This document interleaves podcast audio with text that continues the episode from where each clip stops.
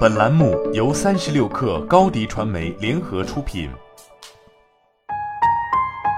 本文来自三十六氪神译局。两百年前，大多数人几天甚至几周都接触不到与当地社区无关的新闻，而今天，普通人接收到的信息来自于世界各地，被各种各样的新奇信息狂轰滥炸。二零一四年发表在《计算机与人类行为》杂志上的一项研究的作者写道：“今天的新闻消费最突出的特征可能是消费者接触到的信息量非常之大。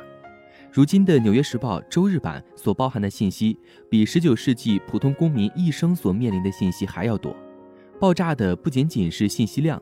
该研究的作者写道：第二个特点是通过印刷、广播和互动方式提供新闻的来源数量不断增加。”人们随时随地都能看到文本、图片和视频，因此我们必须处理过多的额外信息。这些信息往往与我们的兴趣和需求无关。对一些人来说，这种信息过剩似乎是一件好事。他们想象大脑处理信息就像淘金者淘金一样令人愉快。通过筛子的泥沙越多，就能找到越多的掘金。但这并不完全是大脑的工作方式。信息量超过某一点。大脑对新信息进行分类和理解的能力就会产生问题或者崩溃。托莱多大学市场营销学教授、计算机与人类行为研究的第一作者伊琳娜·彭蒂娜博士解释说：“当可用信息超过最佳数量时，信息的有用性和人类处理信息的能力就会下降。事实证明，大脑不太像一个淘金者，而更像一个流水线工人。如果信息的传送带开始飞速运转，大脑就跟不上了，这种情况似乎导致了一些意想不到的潜在的有害后果，包括神经学家认为与大脑情感中心有关的一些后果。工作记忆是一种对信息进行暂时加工和储存的容量有限的记忆系统，在许多复杂的认知活动中起重要作用。这个术语听起来很简单，但它是一个复杂的大脑系统网络的名称。这个网络能保存和处理新的信息，同时与许多重要的认知任务相关，包括推理、理解和学习。许多研究人员已经研究了信息超载对工作记忆表现的影响。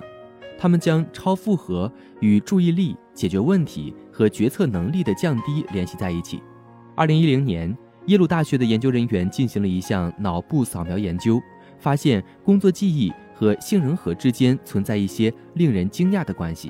杏仁核是大脑中与情绪密切相关的区域。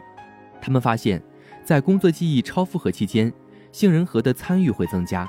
他们推测，这种参与表明超负荷和心理压力之间存在联系。其他研究人员也提出了这种联系。他们还发现，工作记忆超载与控制消极情绪和消极自我概念的多个大脑区域的活动减弱有关。换句话说，当大脑的工作记忆负担过重时，大脑抑制消极想法和自我评价的能力可能会下降。有证据表明，剂量过大可能会削弱大脑适当权衡和解释重要信息的能力。虽然所有这些发现都需要后续的确认，但这一系列研究表明，近年来压力、倦怠和心理问题出现上升趋势，信息量能呈现上升趋势。回到来自。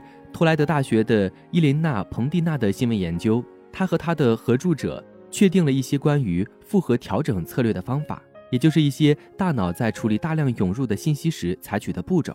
大脑可能会删除掉某些信息。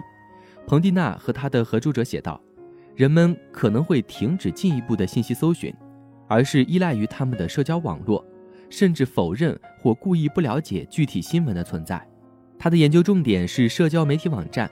这些网站是丰富的新闻相关信息的来源，其中许多信息都是通过同龄人群体进行筛选的。他和他的合著者谨慎地指出，在某些情况下，社交媒体可以帮助人们了解一些新闻，但社交媒体也会促进有缺陷的观点传播。总而言之，被新闻过度灌输的大脑不仅容易受到压力和心理动荡的影响。还可能通过屏蔽相互矛盾的信息，接受那些狭隘和偏见的观点来应对这种信息过载。社会的问题从来不简单，解决方法也不简单但这项研究表明如果我们都注意减轻我们大脑的信息负担对我们的认知心理和公民健康都有显著的好处。好了本期节目就是这样下期节目我们不见不散。高迪传媒为广大企业提供新媒体短视频代运营服务商务合作请关注微信公众号高迪传媒。